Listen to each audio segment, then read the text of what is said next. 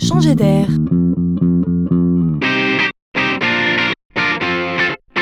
C'est la chronique de Laurent Collen.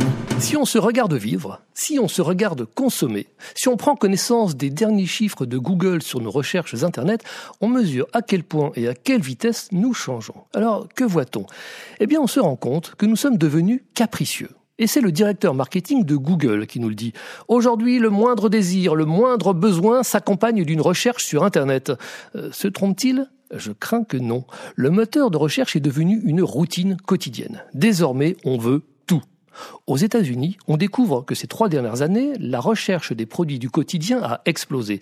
Plus 100% pour la recherche du meilleur dentifrice. Plus 150% pour le meilleur parapluie. On veut tout, tout ce qu'il y a de mieux et tout de suite. Aux États-Unis, les recherches pour la livraison le jour même ont doublé. En France, les recherches pour les voyages de dernière minute ont triplé. On veut tout, tout de suite et même tout près en France. Et c'est une bonne nouvelle. Google a constaté une hausse de 340% des recherches incluant des mots tels que à côté de moi ou près de chez moi. L'Internet est donc bien devenu aussi un moteur local.